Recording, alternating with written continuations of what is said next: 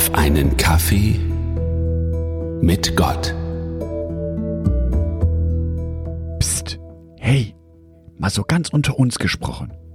Bist du als Christ eher liberal oder konservativ? Also jetzt mal wirklich so unter uns. Ja, ja, man kann es schon ein wenig daran sehen, in welche Gemeinde du gehst. Aber wo siehst du dich eigentlich selber?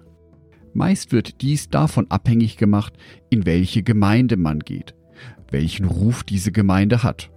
Und schon ist man in dieser Schublade konservativ oder liberal. Zwei Adjektive, die mein gesamtes Dasein als Christen zusammenfassen sollen. Das fühlt sich in etwa so an wie die folgende Begebenheit, die Jesus erlebte. Markus Evangelium, Kapitel 9, Vers 38. Johannes sagte zu Jesus, Lehrer, wir haben einen Mann gesehen, der in deinem Namen Dämonen austrieb. Wir haben versucht, ihn davon abzubringen, weil er nicht zu uns gehört. Johannes der Jünger war sich sicher. Ich bin auf der richtigen Seite. Ich gehöre zu der richtigen Gruppe. Wir bei uns machen alles richtig. Schließlich sind wir zusammen mit Jesus auf dem Weg. Auf einmal kommt da aber jemand, der Sachen anders macht als wir, der vor allem nicht zu unserer Gruppe gehört. Warum macht er das? Bekennt er sich nicht zu Jesus? Johannes war sich so sicher im Recht zu sein, dass er sich von anderen Menschen abschottete. Er wollte sogar einen anderen Menschen dazu bringen, mit seinem Verhalten aufzuhören. Die Begründung dafür war, weil er nicht zu uns gehört. Er grenzt sich damit ganz deutlich von dem anderen Menschen ab, hält ihn sozusagen auf Distanz, weil er nicht genau so ist wie Johannes, weil dieser Mensch nicht in der gleichen Gruppe ist wie Jesus. Das gute Werk nimmt Johannes dabei nicht wahr. Es geht ihm allein um die Formalität der Gruppenzugehörigkeit. Jesu Antwort darauf ist eindeutig. Markus Evangelium Kapitel 9, Vers 39 und 40. Hindert ihn nicht, sagte Jesus. Wer in meinem Namen Wunder tut, wird nicht bald darauf schlecht von mir reden. Wer nicht gegen uns ist, ist für uns. Jesus macht klar, ich mache nicht mit bei der Spaltung. Ich sehe die guten Werke, die der andere Mensch bewirkt. Und auch wenn er nicht in meiner Gruppe mit dabei ist, dieser andere Mensch tut Wunder in meinem Namen. Er verhält sich so, wie es mir gefällt. Dadurch überwindet Jesus die Spaltung. Die Spaltung, die dadurch in das Glaubensleben gebracht wird, wenn eine Gruppe meint, sie hätte einen Exklusivanspruch auf den richtigen, den wahren Glauben.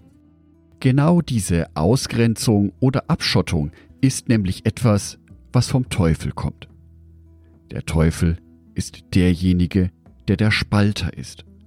Und das bedeutet auch das Wort Teufel. Derjenige, der die Spaltung herbeiführt. Begriffe wie liberal oder konservativ tragen aber genau zu so einer Spaltung bei. Vielleicht handelt es sich dabei um Menschen, die einfach nicht zu der gleichen Kirchengemeinde gehören wie ich. Vielleicht zielen ihre Projekte auf eine Personengruppe ab, die mir unangenehm ist. Vielleicht sind dies Mitchristen, die die Dinge nicht so machen, wie ich es gewohnt bin oder ich sie für richtig halte. Vielleicht bekomme ich für meine eigene Arbeit weniger Anerkennung wie diese anderen Christen. All dies können Gründe sein, warum eine Trennung unter den Christen vorangetrieben wird. Wie sagte Johannes noch einmal? Wir haben versucht, ihn davon abzubringen, weil er nicht zu uns gehört.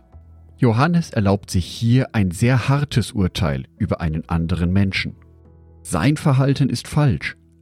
Mein Verhalten ist richtig. Wie wohltuend ist die Aussage von Jesus.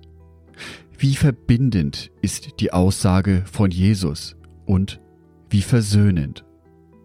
Wer nicht gegen uns ist, ist für uns. Ich bin überzeugt davon, dass bereits Jesus bewusst war, wie unterschiedlich Menschen sind. Wie wichtig es ist, seine Botschaft auf unterschiedliche Arten und Weisen zu verkünden. Wer nicht gegen uns ist, ist für uns. Ich wünsche dir die Liebe und die Toleranz, dass du andere Christen so akzeptieren kannst, wie sie sind. Dass sie auf anderen Arten und Weisen Zeugnis geben von Jesus Christus. Vielleicht sind das Arten, die mir und dir fremd sind. Aber wenn es zu Jesus hinführt, dann ist es ein gutes Ziel. Angedacht von Jörg Martin Donath, Bibeltexte eingelesen von meiner lieben Frau Sonitschka.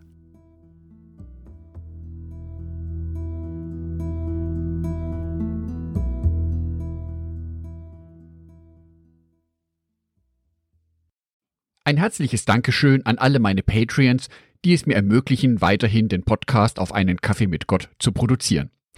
Herzlichen Dank an Sonitschka und an Andreas Pfeiffer.